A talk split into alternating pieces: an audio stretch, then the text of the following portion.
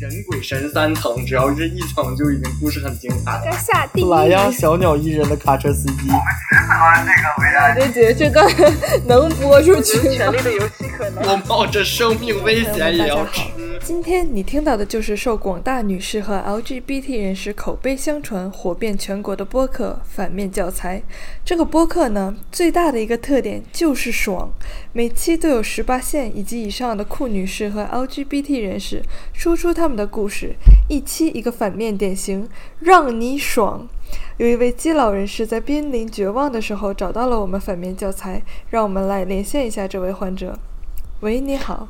喂，你好，就是我这个病吧是怎么来的呢？就是我自从看了那个有一个节目叫做《你怎么这么好看》，我看了那个节目之后吧，我就被气的哈，我就胸闷，然后我还气短，然后我之后还看了一个电视剧叫什么《娘道》，然后我就是直接就给我整病发了，然后我就脑血栓，然后就直接就瘫痪在床上了，别提了。金刚先生，您别急，那您现在怎么样了呢？哎，我就是有一个偶然机会哈，然后我就听见咱们反面教材，然后我听的当天哈，我就顿时感觉我那个头脑哈就清晰了不少，然后我听了大概七天哈，然后我就感觉我胸口哈上面压的那块大石头，就一下子给我就整没了，然后我就感觉。我这脑血栓也没有了，我就特别想，就是写首诗送给咱们栏目组，可以可以读吗？当然可以了。嗯，献丑了啊！春风化雨，百花香啊！反面教材呀，美名扬啊！太好了，没错，反面教材就是这样，见效快，而且治得彻底。如果听播客的您或您的家人也受到主流流行文化的压迫，那就一定要尽早的让他们服用反面教材。反面要吃反面教材。欢迎来到反面教材，我是还没有吃早饭的金宵，我是风韵犹存却又少不更事女主播金钩。今天我们有请到一位戏剧行业的反面典型，他是一名戏剧创作作家，业余还是一名插画家。他是灵魂食物的爱好者，对炸鸡和华夫饼这种组合达到了痴迷的金宵女士。总之，这位女士就是给我们这些戏精们铺路的一位戏剧民工。来，让我们欢迎金宵。很开心来到这里，就像回家了一样呢。惊不惊喜，意不意外？又是我们两个。我们未来是有嘉宾的。我们未来是有对别的野鸡的，非常多。怎么样，金宵？你现在觉得？因为你还在冗长的隔离中，你现在感觉还好吗？我现在感觉不好。你的精神还卫生吗？需要大扫除吗？需要，非常需要。感觉嗯，憋得慌。憋是指戴口罩那种憋吗？戴口罩也憋，脑子也憋，也见不到什么人。也憋。看到别人不戴口罩，心里面也憋。自己戴口罩，自己也憋。是的，现在是快要回国了吧？是的，现现在就是啊，回国最想做的事情是什么？吃锅包肉，非常想吃锅包肉。吃锅包肉，唱 KTV，想要无罩生活，口罩、胸罩通通抛在我听说你们那边已经就是不戴口罩了。我们这边早就不戴口罩了。我现在在海口，已经两个月没戴口罩了。那你说，其实是不是胸罩也挺捂、挺难受的？只不过因为你，呃，从小就戴，只不过因为你从小就戴，你就接受这个设定了。并没有，能不戴的时候也还是会不戴的。就比如说冬天穿的多的时候，你永远不知道这位女士里面穿没穿胸罩。那我觉得现在那些戴口罩的男士就可以自省一下了。平时叫你女朋友出门一定要戴胸罩的那些人，你看你自己现在出门时时刻刻戴口罩了吗？没有，能不能将心比心，将罩比罩？你不想戴口罩，人家也不想戴胸罩。这种捂的情感，大家都是有的。难受的要死，现在还夏天。其实我一直有一个哎不太好说的疑问，你想问什么？就是如果你的胸很大的话，那你还戴了胸罩，那你底下会不会积成一个小荷塘？就是非常的难受。你的胸很小，也会积一个小荷塘。胸的大小并不影响你积小池塘。我当时回国的时候。带着 N 九五在飞机上长途国际飞机，差点把我憋得背过气来。我下了飞机以后，一直没摘吗？我中间摘了，吃饭的时候摘了。其实我不应该摘的，很多人都没吃饭，但我坐的是大韩航空，那个饭太好吃了。那个他发的那个石锅拌饭，那个味儿就从我鼻孔钻进来了。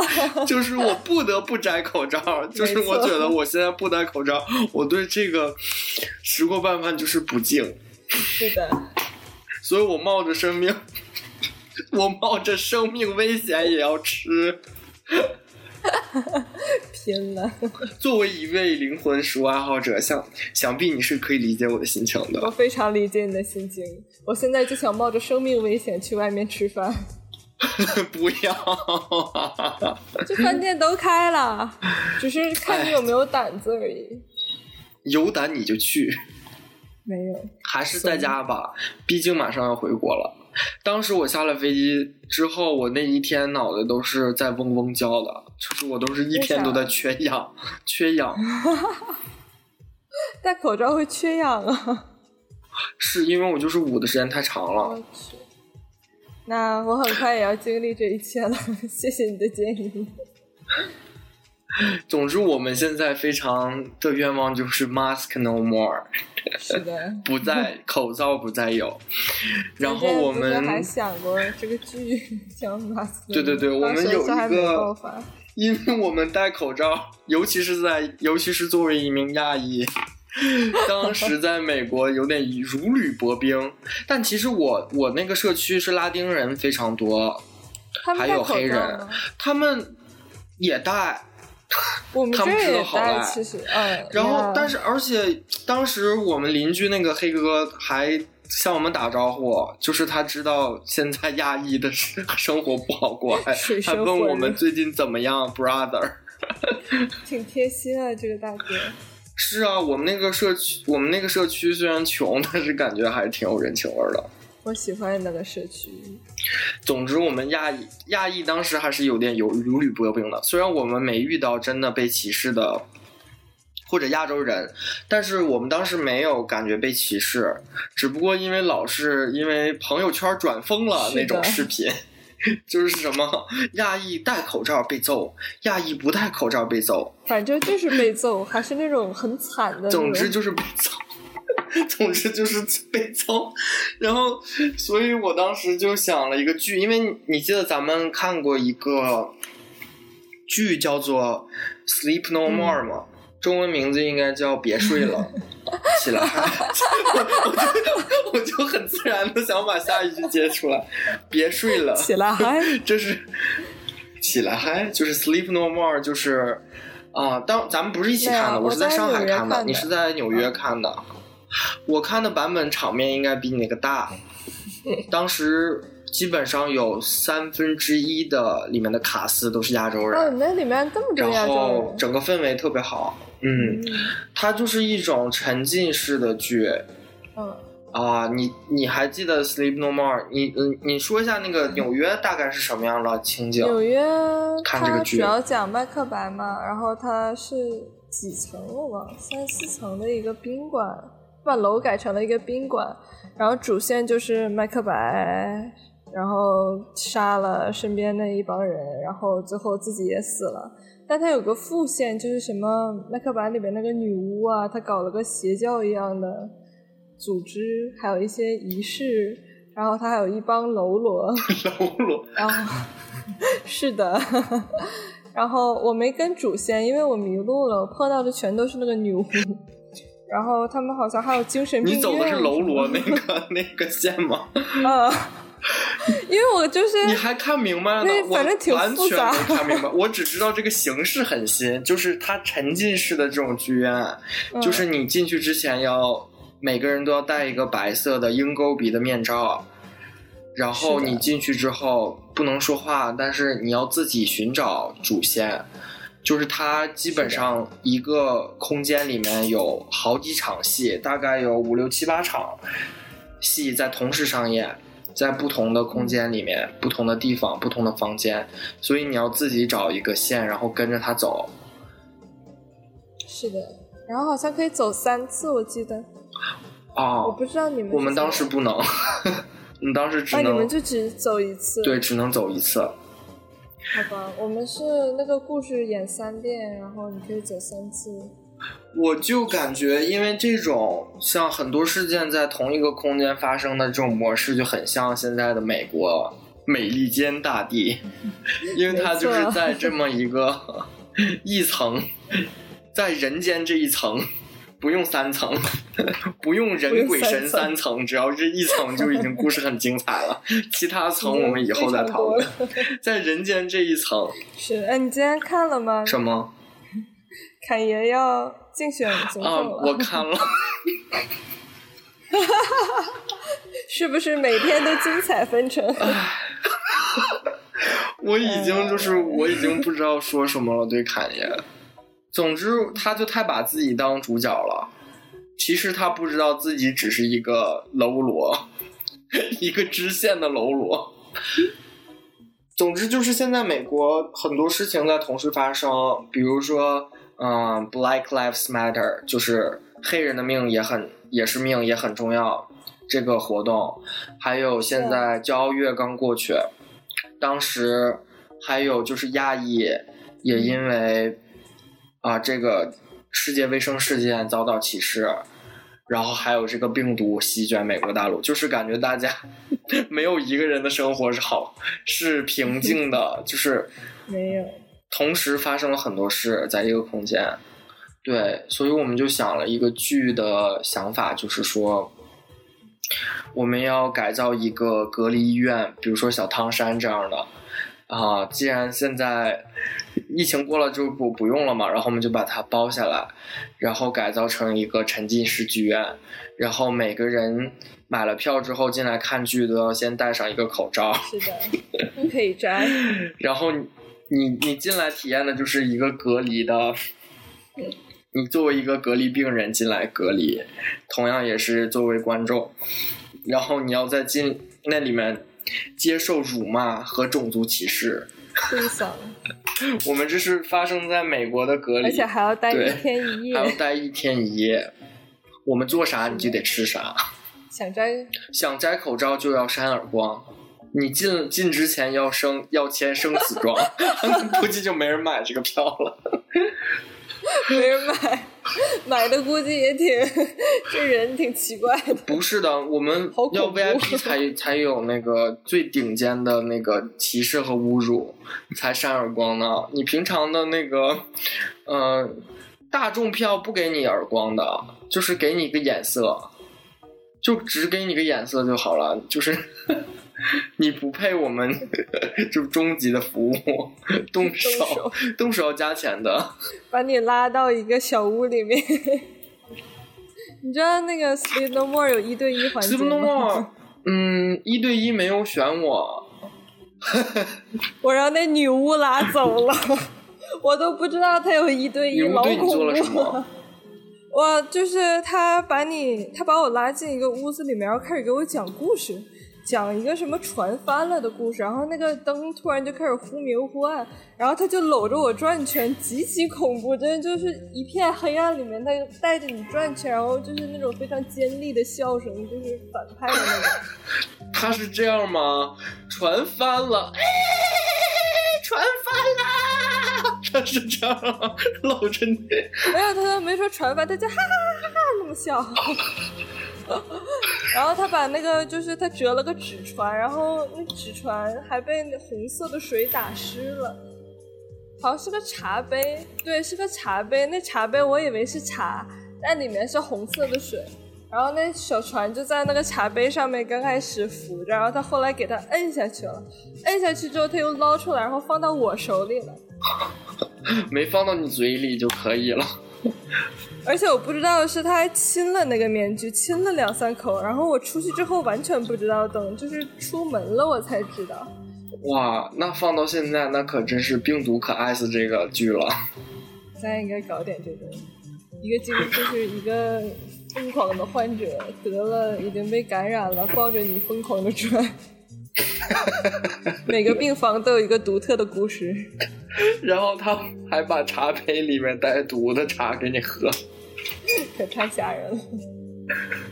咱们你记得咱们圣诞节的时候也去了一个这种沉浸式的吗？不是圣诞节，啊是万圣节。圣节咱们和另外一个朋友将军啊，反正我们当时是去了一个万圣节的，就是你要坐一个大船，然后去岛上一个豪宅里面，然后也是三四层。当时也是这种每个房间都在发生一些事情，然后我和将军就被抓进去演戏了，然后将军好像是被最后拉过去跟他们三个人演那种情感纠葛，是的，强制性三角关系。好像是一个穿着暴露的男士和一个穿着暴露的女士，然后要想瓜分这个将军，他们都想得到将军。是吗？是啊，然后他们就把将军抢来抢去的。我以为是这个女的想要将军，然后那个男的嫉妒，然后就是不想让这个女的要将军，想要这个女的要他。总之就是将军是个香饽饽就行了，你只要知道这个，是的，你只要知道这个线就好了。嗯，等将军来了，我们再跟他聊一聊过往的那个小雨淅沥沥的晚上，而且那个好那个剧院里面没有卫生间，但是却有厕所，就让人觉得很反人类。是个假的你厕厕所又你里面没有厕所，但你又拿那么多马桶来，那个楼其实应该是有厕所的，我们剧院有时候会用那个楼排练什么的，所以它是有正经厕所，只是没给你。总之，当时那晚还挺奇妙的，而且大家就是盛装打扮，大家就是饿的不行。饿的不行。总之，我们来介绍一下金华为什么会有这么多的戏剧经历呢？就是因为他是在德州奥斯汀这个神奇的宝地来学习的戏剧专业。金华，你的戏剧专业具体是什么专业呢？主要学的是编剧和戏剧构作。编剧和戏剧构作，像这种专业，我们一听就知道他毕业之后肯定颗粒无收，没错，完全没有工，完全不赚钱的专业。。而且就是我当时听到他说在德克萨斯学，就是你要是学戏剧，应该在纽约、芝加哥这种地方，怎么还会去芝加哥？因为芝加哥啊，不是你应该去这这种大城市，而不是去德克萨斯。因为德克萨斯，我一听就感觉那个胡椒味儿就飘出来了，就感觉刻板印象里就都是红。南方红脖子，脖子，左手拿着枪，右手拿着刀剁牛排，左手咔咔用枪打人。这种刻板印象，感觉不是咱们文艺人能待的地方，不是能学戏剧的地方。就是你，你爸妈同意吗？当时我爸妈同意了才把我送过去的呀。但他们刚开始也不想让我去德州，就是德州在大家印象是那样嘛。但奥斯汀对啊，你当一个戏子，你就算想当一个戏子，你也去一个呃好一点的地方当戏子嘛。就是我刚开始是想学电影，然后反正这个故事很曲折。我高中班主任试图阻挠我，让我去学商科，但是后来也没有学。然后奥斯汀的电影其实也挺好的，就是奥斯汀是个很神奇的城市。它虽然在德州，但是它的每年有很多电影节啊、音乐节啊、然后戏剧其实也挺好的，它有几个比较先锋的那种剧院。哦，总之它就是德克萨斯州的白莲花，可以这么说吗？没错，出淤泥而不染，在这么一个 民风这么彪悍的一个大州，冒出了一个文艺的绿洲。是的，现在有可多加州和纽约的人往那边搬了。但是你在加州不是也啊啊不是不是在加州，但是在奥斯汀不是也会见识到这个南方 红脖的厉害吗？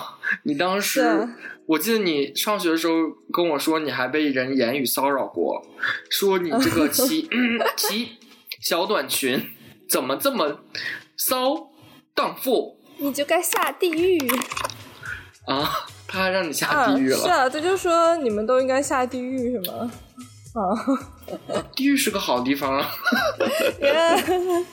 有个剧就是讲地狱是个好地方，天堂无聊的要死，天使都下来就是寻乐子。天使感觉就是那种循规蹈矩的，嗯啪啪啪的那种，嗯感觉就是只会传教是一种。那欢迎你来德州看看真正传教的人。不是传教的人是真，传教士是从传教的人来的吗？传教传教的人也有温和的和不温和的，就是 missionary 这个体式是为什么要做传教士呢？就传教的人是因为他传教的时候要压在你身上给你传教吗？为啥要压在你身上？那不就是 missionary 是一？个是一个体位，你知道吗？啊传教你说那个呀？对，所以你这么多这么半天没有听懂没有，我想的是传教士为什么？missionary 就是这个这个这个体式是从传教士来的吗？我不知道呀。总之，我感觉他们对世界唯一的贡献就是这个，给大家增添了一种玩法，然后就没有了。但我们学校门口那传教的，我们学校门口有温和传教的，就是给你念念圣经啊啥的。温和传教什么？了解一下。对，哎，看你挺有佛缘 但他倒不骗钱。啊，不是佛缘，看你挺有机缘。嗯，基督嘛，来做鸡，孙先生来做鸡来，邪教组织。来我们基督教教堂，简称鸡堂，来做鸡。咱俩这节这段能播出去吗？我感觉很多宗教人士困难。对很多宗教人士大不敬，佛教没有。哎，反正我感觉基督教就可以调侃啊。呃，但我们无所谓口呢，就是 企图以辱骂你的方式让你加入他的宗教。但他都这么骂你了，你怎么还会想加入他宗教？就是真的会有人说，嗯，你说的对，我是荡啊。妇呢。而且，嗯，我们学校要信教的早就信了，不信的 也不会理你这种极端性骚扰传教方式。当时其实我也想过要去学电影，你也想学电影？但后来我听了一个就是胡波他自杀的消息，然后我就放弃了这个想法。为啥？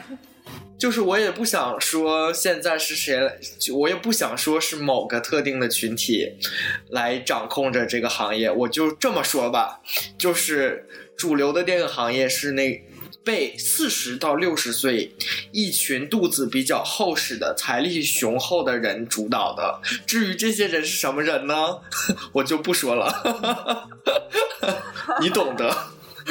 感觉就是大部分行业都这样。对，其实我就是高中的时候就特别对戏剧特别感兴趣。你当时有没有参加过什么话剧社之类的，或者改编过剧本？没有，我高中、初中都是那种就死抓你学习，你要是个艺考生，你就是二等公民。就嗯，我当时因为我高三下半年就决定要出国了，所以我就比较散漫，然后我还改编了两个剧本，然后我还都主演。因为我是我是剧作家，也是导演，所以我就自己推自己，我就晚上自己潜规则自己。反正我也是平时就在干的事情，就是自己潜规则自己。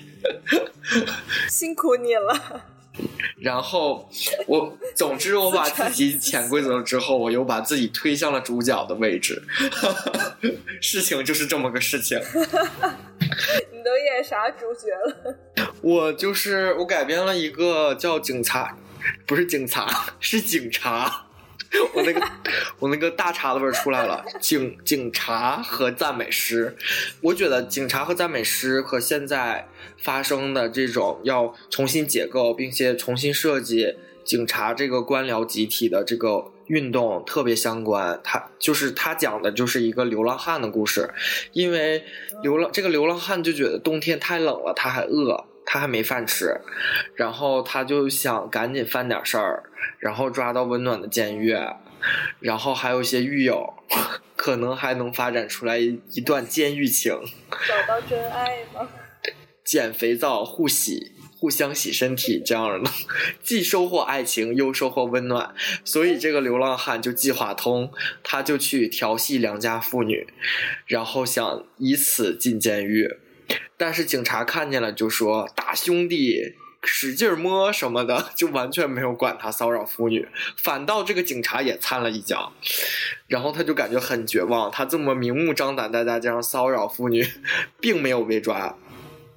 然后他又去什么小偷小摸，就是犯了一系列罪。然后警察都无视他，要么就是觉得警察，要么就是很懒，不想抓他。”要么就是警察看见了也选择无视。这个流浪汉是个白人吧？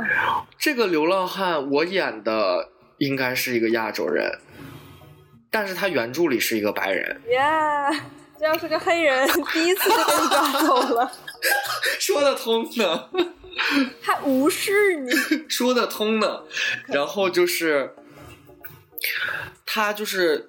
费了千辛万苦，还是没有给自己找到一个就是监狱的家，然后他就决定改邪归正了，就说犯了这么多事儿都进不去，那可能就是真的，我就跟监狱无缘。他就开始奋发图强，捡破烂儿，然后做变成了一名小有名气的。企业家，什么废品回收之类的吧，然后他就是成了一个小有规模的废品回收机构，然后他就是有一天无心之过，好像是没干什么，好像就是用了一张假钞，就是还是就是类似的一个小小的东西，然后就被警察抓起来了，然后他就是功亏一篑。这警察是选择性执法，假钞就抓进去了。就他不是假钞，就是因为我想贴一下现在的热点，我想蹭一下现在的热度。具体他犯了什么小错我忘了，我其实刚才就是纯粹蹭热度，然后说了下假钞，然后反正他就是被警察抓进去了。然后，对，结束了。其实他挺讽刺，但是你看，二百年前警察机构就是这么的腐朽，二百年后呢，一点儿都没变。拿这么多钱去来治病，不如多拿些钱来预防。是啊，流浪汉为什么要抓到监狱呢？你就应该去收容所。对，如果。他多投钱到这个流浪汉社区收容所的话，他们其实就是可以在收容所里得到更好的教育、更好的卫生条件，也许他们就能更好的融入社会，就不会在监狱里了。因为他们在监狱里根本就不可能会为这个社会再造成更多的好处，他们对自己也没有更多的好处，就是他们在监狱里就是没有后来的发展了。所以就是你，与其去投资把纳税人的钱投到一个警察这种官僚机构里面，你不如就是 把这个钱好好的就是 给大家用一用，给兄弟们享享福，造福人类。是的，然后我还改编了一个剧本你听，你高中的时候是不是也学过雷雨？哦，没学过，但是就是到处都在演。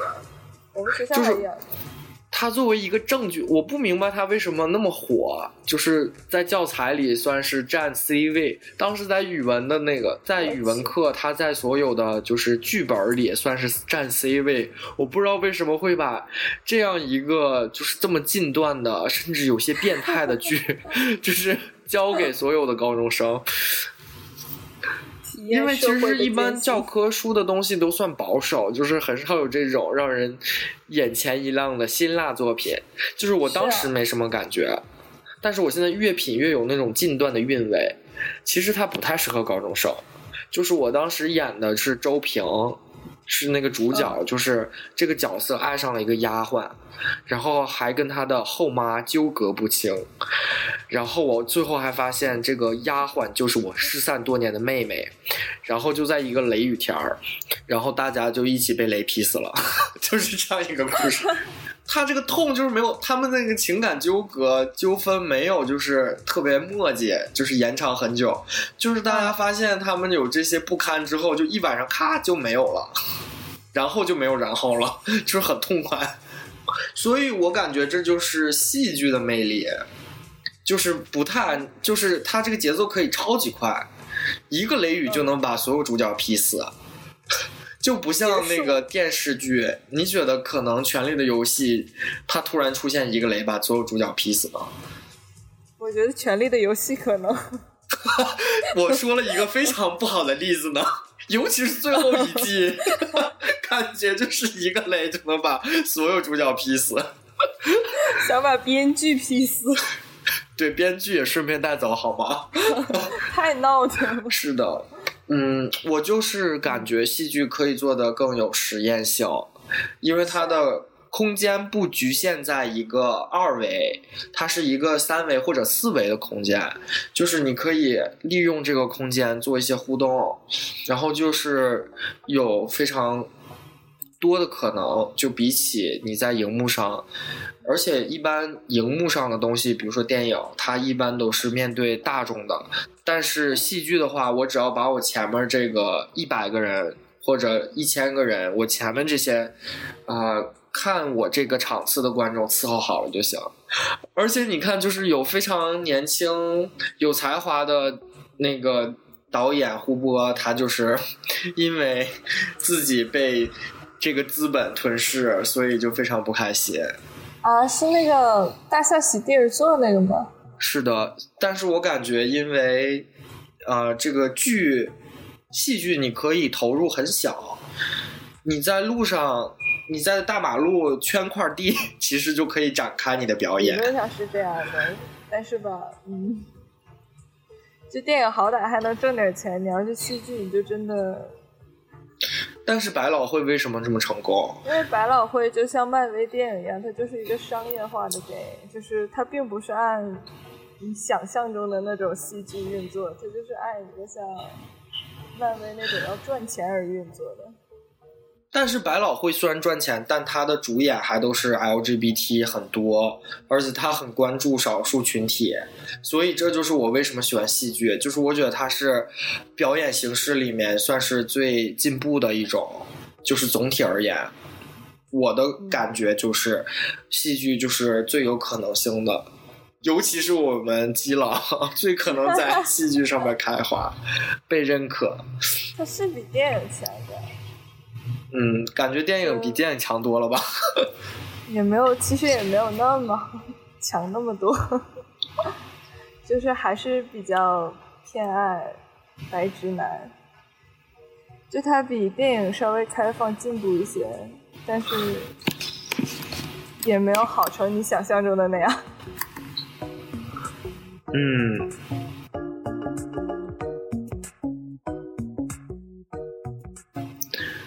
但是还是有空间来进步。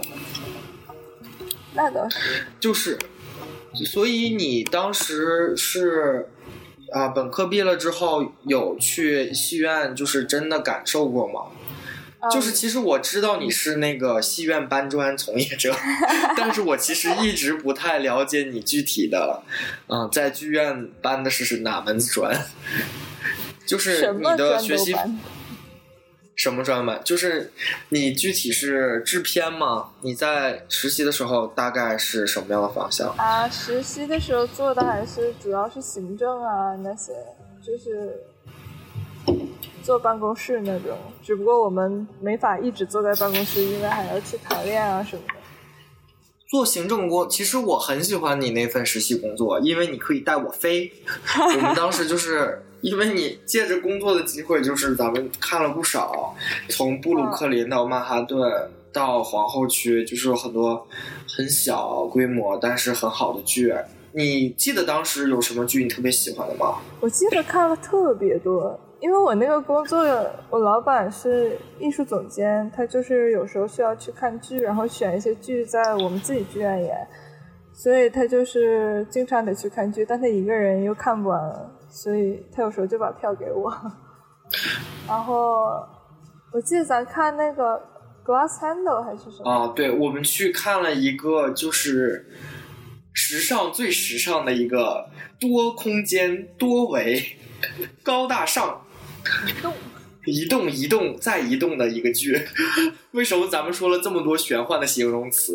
因为它这玩意儿没什么估计就是所有人都一头雾水。然后跳舞，然后有个视频，但是它就是形式。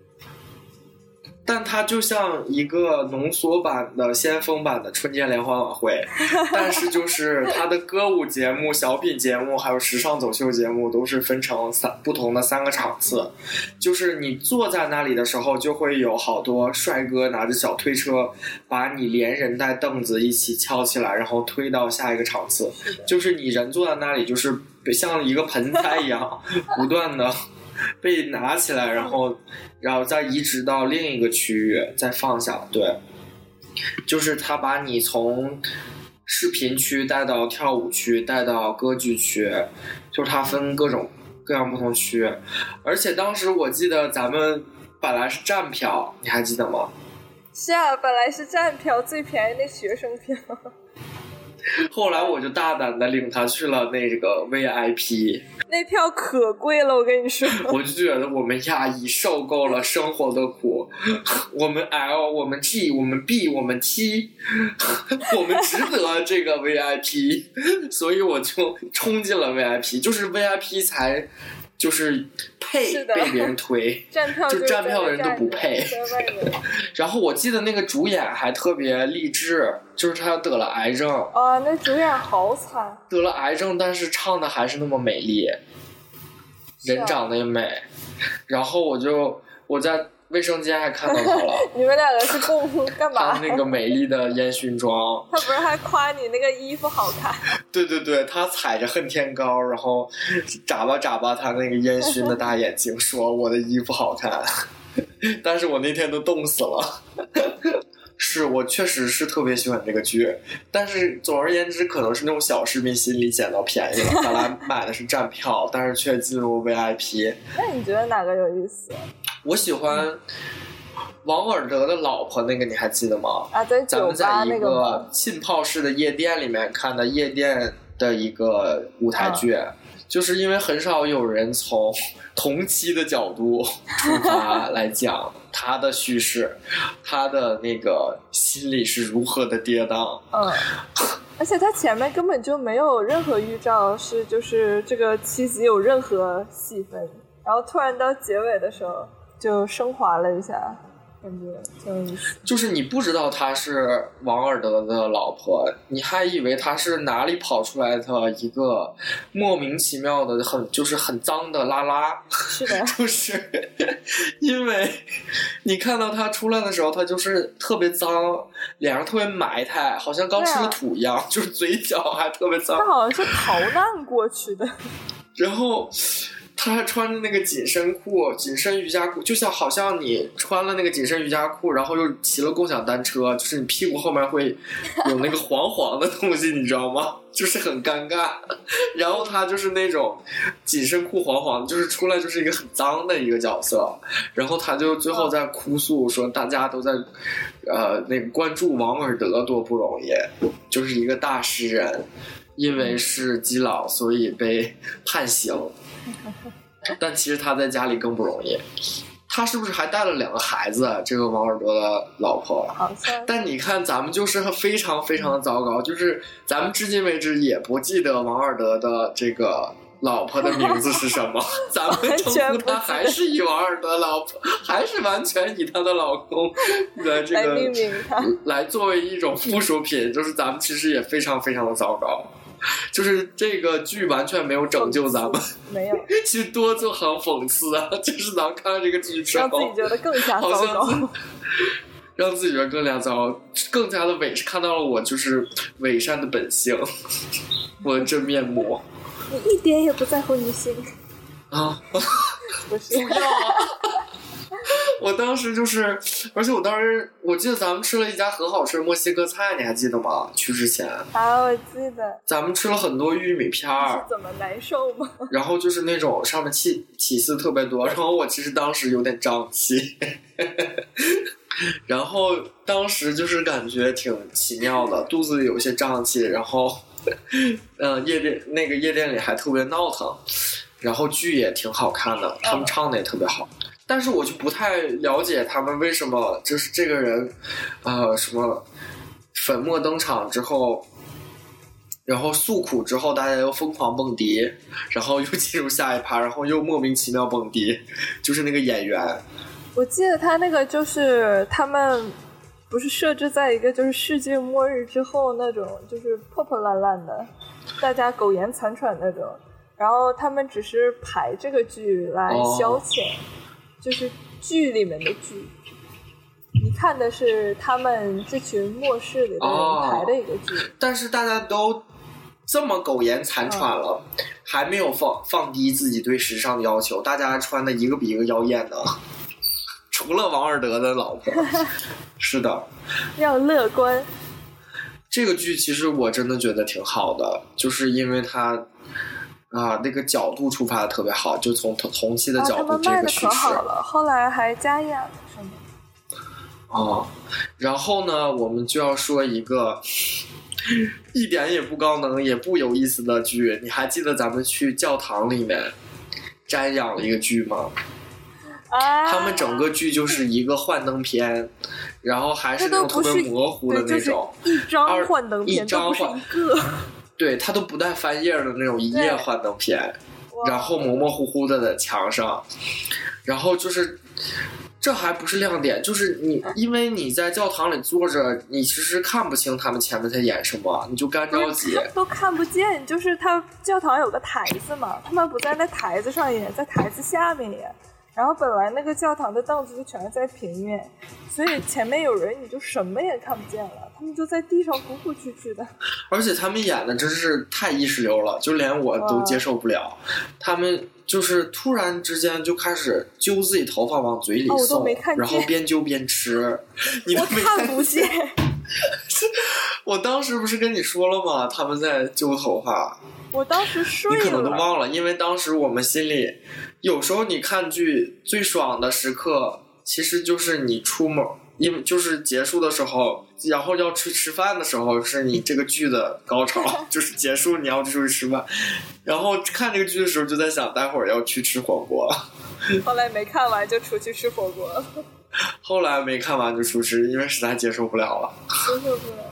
至于那个剧要表达什么，我就是还是不知道为什么要扯头发吃呢？而且他头发就是也是染过的，就感觉、嗯好像并不是很健康。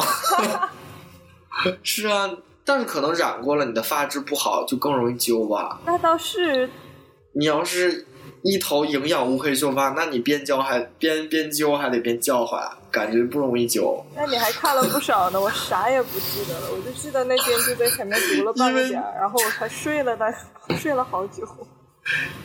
因为我的视线比你高，你记不记得咱俩前面还有一对就是同性伴侣？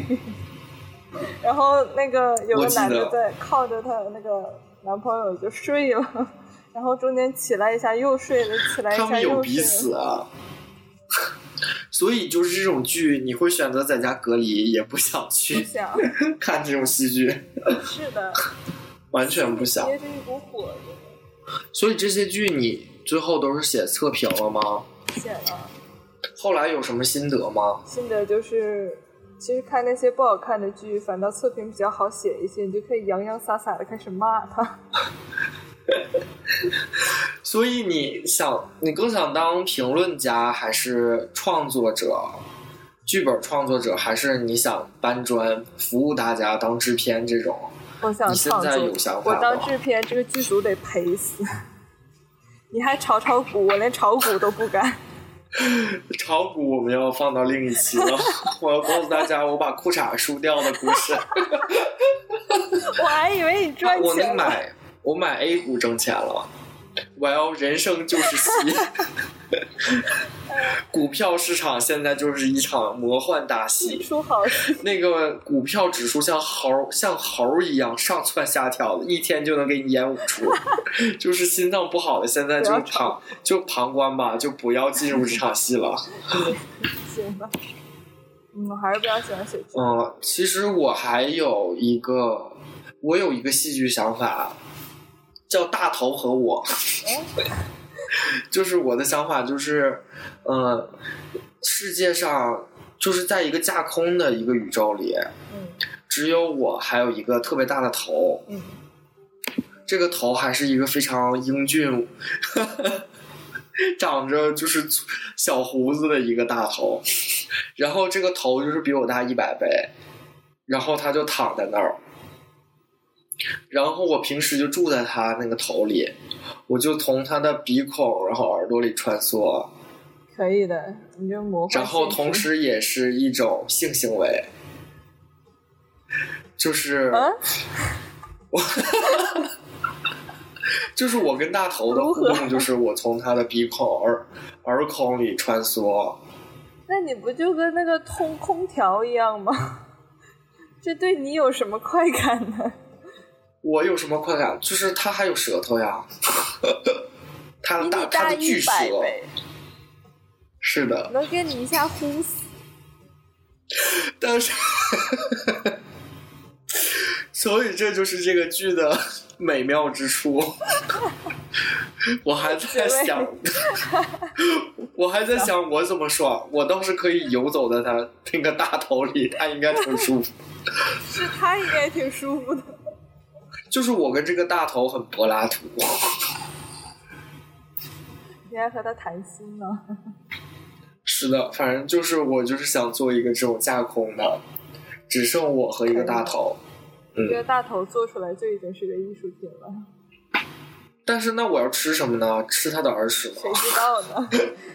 对他好像没有把想法。吃就嗯就这种吃吃喝拉撒去掉，对，吃喝拉撒得去掉 要不然这鸡就是 一个 邪教剧。是啊，这个、嗯，这边可能都不容易过审。好的，但是这个想法就是这么想法，大头与我。可以的，英俊的大头，然后我在他的身体里建造乐园，什么用鼻毛荡秋千什么的。对格列佛游戏吗？格列佛和这些巨人发生这么亲密的关系了吗？我记得我小时候看的时候挺亲密的，他跟巨人处的可好了。格列佛，看来不止我一个人喜欢大头呢。但是格列佛这个游戏就不是深度游，你懂的。我这个因为就是人家有离开的自由，你被困在那儿了。我没有被困，只不过就世界上只剩下我和这大头了。是的，我也想做一个末世这样的，做吧，但是这个咱也离末世不远了。我要，我觉得地球还可以挣扎一段时间。嗯，你有什么戏剧想法吗？就是如果你想做的话，你会想做喜剧，或者是有没有平时有想过？我比较喜欢那种黑色幽默的，就是骂人的，并不是一个很和缓的人。然后，嗯，我知道。然后，反正我现在从本科 拖了两年的一个剧本，就是写一个小行星要把一个人砸死了，然后，然后与此同时，四个人被困在一个房间里面。我天啊，这不是我现在的生活。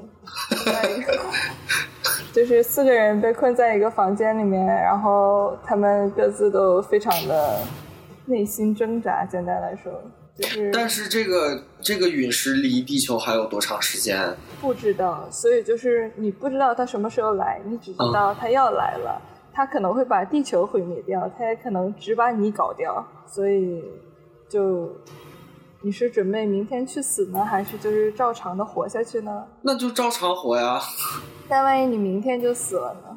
那也没办法呀。就认了是吗？那，那你你他那他他是不是就在积极的来面对这个事情？他是那种积极人格吗？就是我知道陨石要来了，所以我就想办法把它推走，或者建个地堡。就这四个人里，只有只有一个人能听到，就是一个声音跟他说这陨石要来了，所以就是像精神病一样。简单来说，在外人眼里看来，这四个人为什么会困在一起？理论上是外面有暴雪，但是其实就是不想出去，就是感觉生活非常没有意义，试图寻找意义，但是没什么卵用。然后其中觉得人生最有意义的是一个开邪教的，很玄幻是不是？是的，你应该把这个写完。是啊，但问题在就是结尾写有点写不出来。最后陨石撞击地球，只剩下了一个大头和这个主人公，就是我。接下来我们来到接下来这部剧我们的第二部，我觉得大。头与我。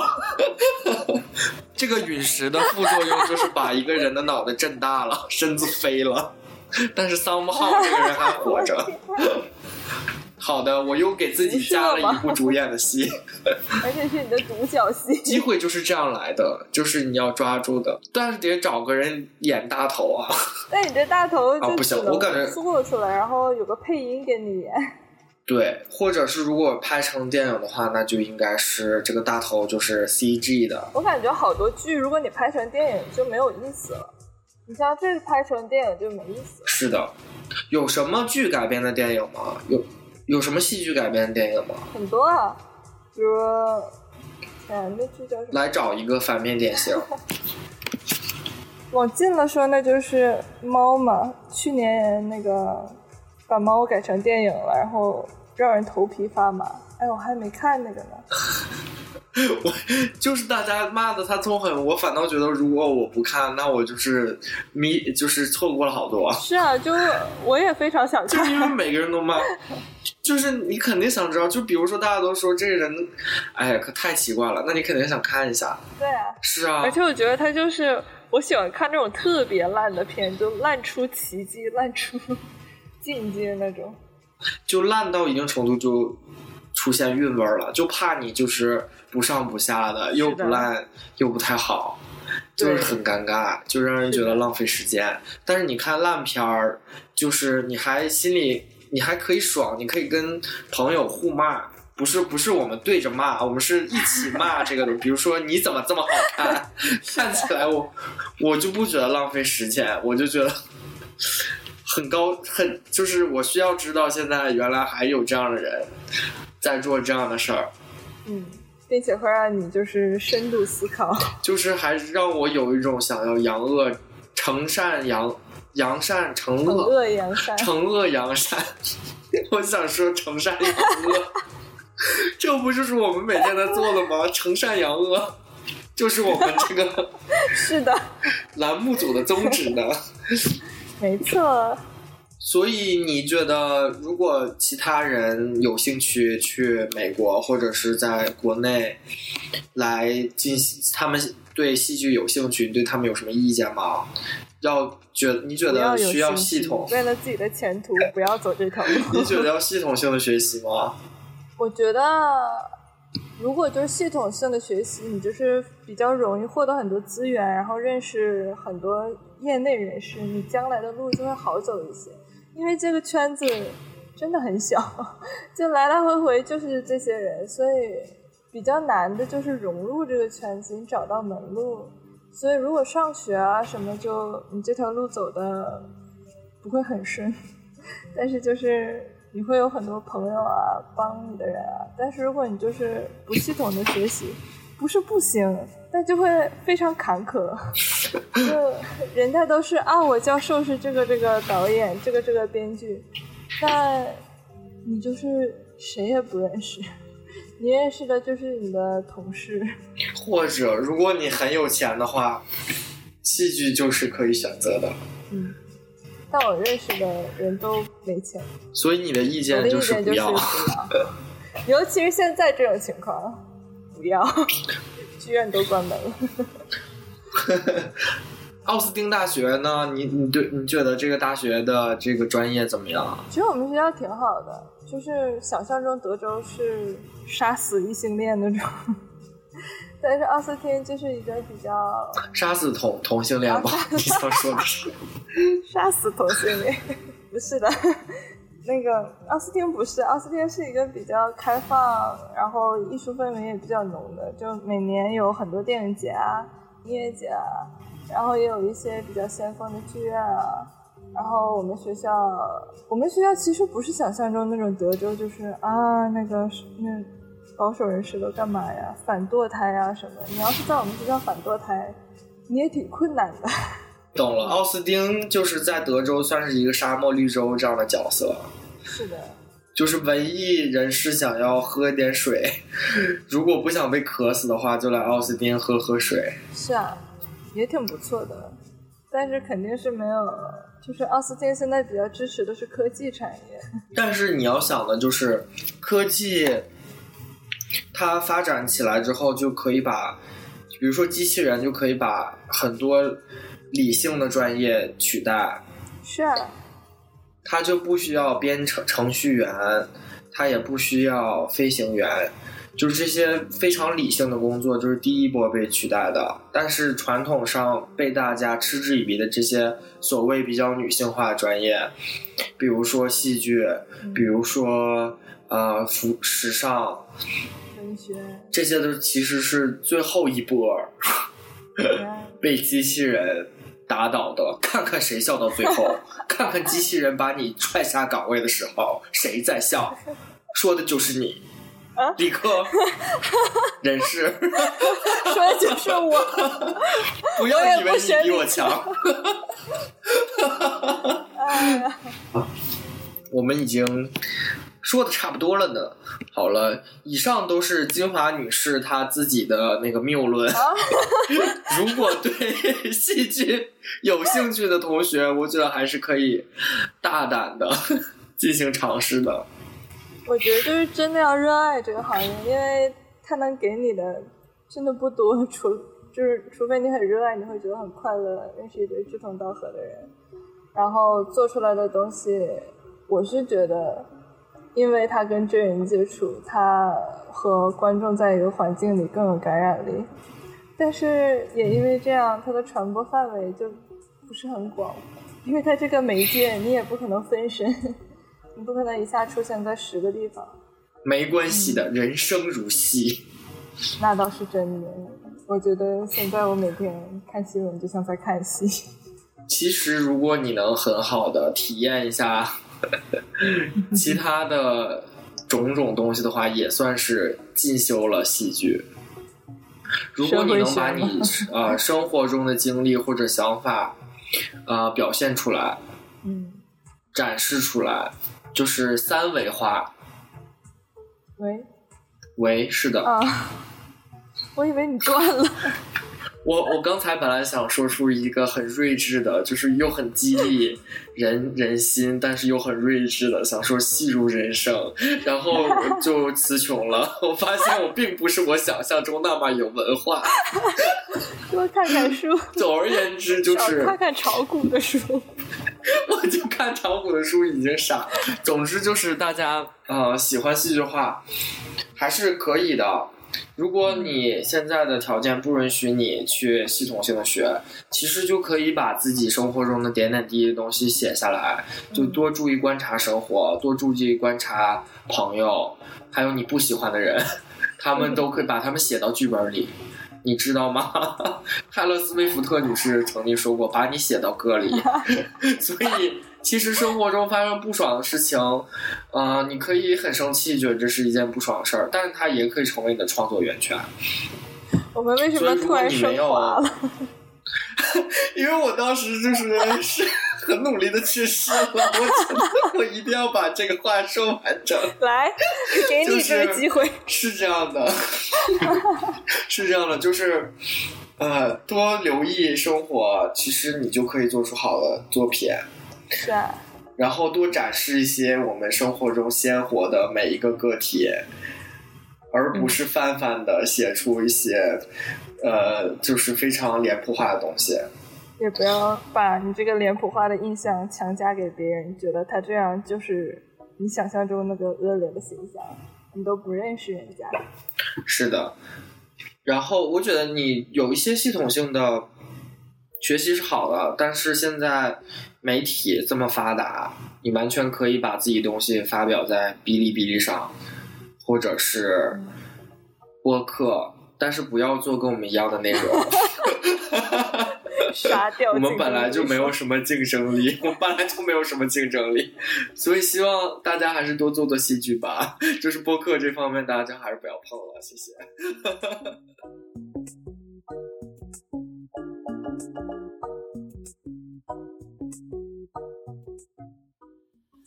金宵最后给大家介绍一个反面典型。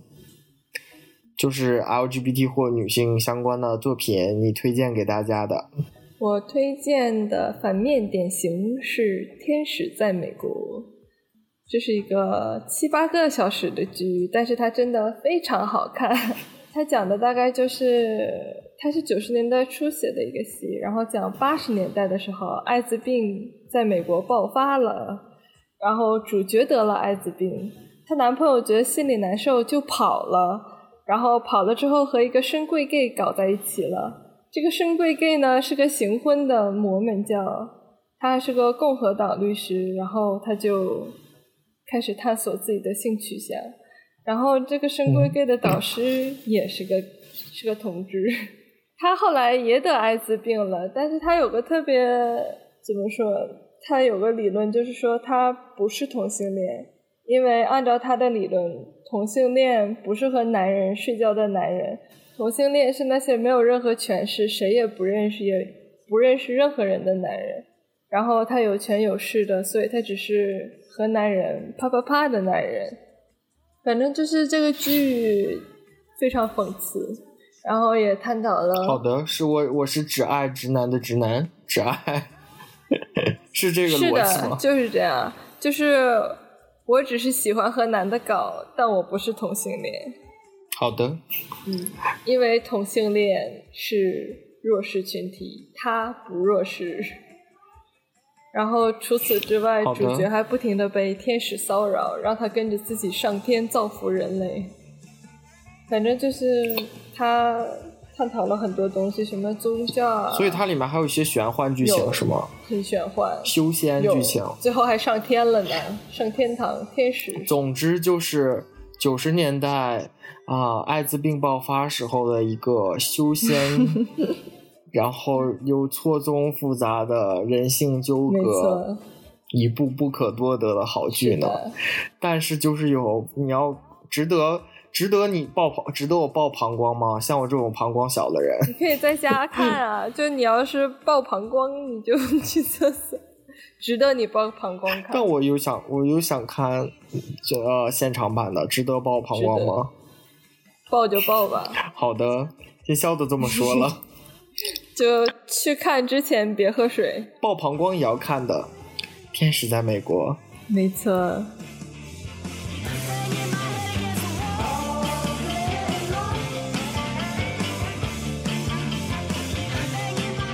好的，今天就到这里。我是金钩，你可以找到我在微博“金钩鱼”，金是金色金，钩子是钩子的钩，鱼是会游泳的鱼。我的 Instagram 是 J I N G L E 下横线 Y U 下横线。